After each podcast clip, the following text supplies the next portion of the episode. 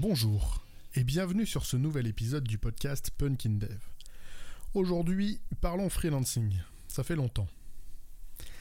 D'abord un petit retour de quelques semaines en arrière avec la publication d'un article de Thibaut sur son blog www.miximum.fr/blog.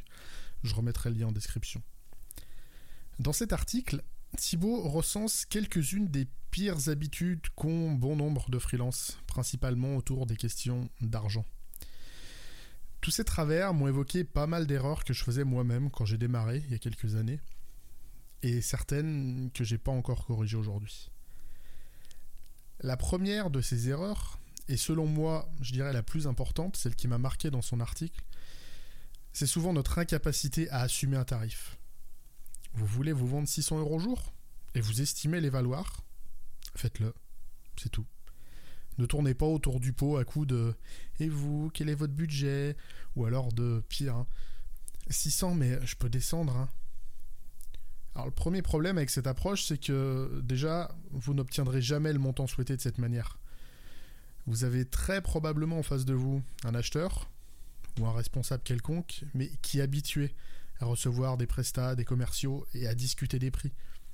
Il sera forcément meilleur que vous en négociation. Donc de base, par pitié, ne lui facilitez pas la tâche en vous bradant avant même qu'il vous demande une ristourne. En plus, cette façon de vous brader directement, ça va renvoyer l'image d'un professionnel qui n'est pas très sûr de sa valeur. Et du coup, qui n'est pas non plus très sûr de ses compétences. Et ça risque de vous mettre en situation délicate si votre client a d'autres profils et qui cherche à vous mettre en concurrence. Il prendra forcément celui qui a l'air le plus droit dans ses baskets. Ça me paraît logique. Et même si dans le fond, vous doutez énormément de vous, de vos compétences, de ce que vous pouvez valoir, le fait d'assumer votre prix, votre tarif, ça vous donnera tout de suite un petit ascendant pour la phase de négociation. Si on vous trouve trop cher, argumentez. Remettez en avant à quel point tous les besoins que le client voudrait combler, ils sont adressés par chacune de vos compétences. Et si enfin euh, bah, le client admet que vous êtes juste hors budget parce qu'il n'a pas les moyens, évitez de baisser votre tarif. Faites plutôt en sorte de baisser le montant des factures que vous allez envoyer à votre client. Vous pouvez simplement travailler à 80%, voire moins si vous en avez envie ou que vous pouvez vous le permettre. Ou alors vous pouvez aussi vous engager sur un nombre réduit de jours. Ce qui fait qu'il y aura des mois un peu plus gros, mais si vous vous dites bah, tous les 3 mois je prends 2 semaines de vacances, vous enlevez 10 jours, et au global, le client pourra peut-être s'y retrouver. Il y a plein de solutions possibles. Par contre, faut pas lancer des propositions comme ça sans les avoir réfléchies au préalable. C'est à vous de préparer plusieurs pistes de négociation. Et plus vous en aurez, mieux vous pourrez piloter justement cette négociation face à quelqu'un qui a forcément plus l'habitude que vous, puisque lui fait ça tous les jours. La plupart des travers qu'ont les indépendants vis-à-vis de l'argent, justement, j'ai l'impression qu'ils viennent souvent d'une espèce de tabou avec l'argent. On n'ose pas parler fric parce que bien souvent on vient d'un monde en entreprise, en ESN, où on était rapidement engagé à surtout ne pas révéler nos salaires aux collègues. Des fois qu'il y ait des inégalités et que ça crée des frictions. Euh, spoiler, vous n'êtes plus salarié. Vous ne cherchez pas du travail. Vous faites du business et vous venez vendre de la valeur. La vôtre. Ce changement de posture, pour moi, il est vraiment fondamental. Toute votre activité de travailleur indépendant, elle va dépendre de ces quelques instants où vous allez devoir parler monnaie sonnante et trébuchante. Et je le redis, vous n'êtes plus salarié, mais entrepreneur. Vous êtes chef d'entreprise, à la tête d'un business, le vôtre et vous avez pour devoir de le gérer au mieux. Quand je suis devenu indépendant, je l'ai fait uniquement pour mieux gérer mon épanouissement professionnel et personnel. Tout ce que je voulais, moi, c'était rester développeur, mais en restant maître de comment je travaille. Et à cette époque, le salariat en ESN, pour moi, c'était un trop gros frein à cet objectif. En revanche, à ce moment-là, je ne me sentais pas du tout entrepreneur. C'est la raison pour laquelle j'ai mis si longtemps à me lancer d'ailleurs. Mais cette absence de démarche entrepreneuriale, ça m'a un peu porté préjudice.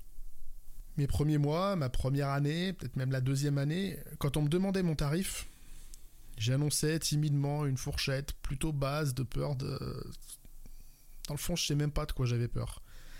Probablement de rater la mission Alors, oui, cette crainte, elle peut se justifier quand on démarre, qu'on n'a pas encore fait de chiffres, qu'on n'a pas de trésorerie d'avance.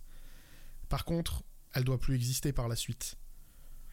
Aujourd'hui, j'envisage ma gestion financière de sorte à avoir le luxe de pouvoir refuser une mission ou d'être refusé sur une mission, voire même plusieurs. C'est un risque qu'il faut affronter par l'anticipation et non en se bradant au risque de se dévaloriser. Alors évidemment, de temps en temps, il y a l'état du marché qui peut venir influencer ces choix-là. Mais au global, il vaut mieux l'anticiper financièrement que de le subir et de se dévaluer. Alors c'est sûr, là comme ça, j'ai l'air de donner plein de conseils et d'être très sûr de mon propos. En réalité, j'ai encore beaucoup de ces biais négatifs que je vous conseille moi-même de corriger euh, en ce moment même. Mais est-ce que vous m'auriez écouté si j'avais commencé par euh, avec une approche genre euh, alors je suis pas légitime, il y a des gens meilleurs que moi, mais peut-être que sur un malentendu, peut-être que je pourrais avoir des choses à dire? Non, si j'arrive comme ça plein de doutes, vous allez pas m'écouter. Exactement de la même manière que votre client vous écoutera moins si vous arrivez bardé de doutes et d'incertitudes sur la question même de votre tarif. Les doutes, c'est ce qui va nous permettre de nous remettre en question et d'avancer toujours plus.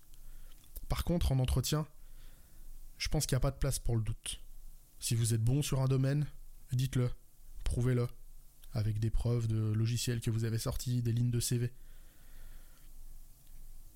C'est pas de la prétention ou de l'arrogance, tant que c'est vrai. Si sur une compétence ou plusieurs vous êtes limite, dites-le aussi sans trembler. Vous donnerez l'image de quelqu'un qui connaît ses limites et qui cherche pas à vendre du fake. Et puis, bon, si vous avez un client qui cherche un mouton à 5 pattes et que vos quelques lacunes le rebutent, j'ai envie de dire, c'est tant pis pour lui. Il trouvera jamais la perle rare et c'est son business qui va en pâtir, pas forcément le vôtre. Bon, par contre, si vous avez été retoqué plusieurs fois pour la même compétence, le même sujet manquant, c'est peut-être un indice qu'il va falloir travailler dessus. Se monter un side project, à présenter en entretien, suivre une formation dont le contenu puisse être reconnu par les clients, ça me semble une bonne idée. Mais tout ça, vous ne pourrez le faire que si vous avez suffisamment de cash et trésorerie devant vous. Et pour ça, il va être impératif de ne pas vous brader dès le départ. Toutes ces questions sont pas forcément évidentes pour tout le monde. Et si vous éprouvez de réelles difficultés, ne restez pas seul pour les gérer. Même quand on est indépendant, on n'est pas obligé de tout faire seul. Vous former ou vous faire accompagner sur ces sujets, moi ça me paraît un excellent investissement, que ce soit à moyen ou à long terme. Je pense en particulier aux offres d'agents de carrière de Shirley et Julie sur euh, www.build-rh.com. Je trouve leur offre éminemment pertinente pour toutes ces problématiques.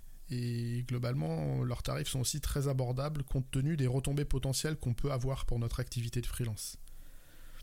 Je précise aussi que je n'ai ni part dans leur activité ni rétribution pour en parler. J'aurais plutôt un profil de client euh, potentiel très intéressé par leurs produits et vu que le service me paraît excellent, je vois pas pourquoi j'en parlerai pas. Je tiens également à remercier chaudement Thibaut pour son article, je remettrai encore une fois le lien en description, et puis Samuel de l'avoir partagé sur Twitter et la discussion qui s'en est suivie, et tout ça m'a donné envie de sortir cet épisode. J'espère que cette thématique moins technique qu'à l'accoutumée vous aura plu. N'hésitez pas à vous abonner sur votre provider de podcast favori. Je vous souhaite un bon confinement, à mardi prochain pour un nouvel épisode. D'ici là, geekez bien, codez bien.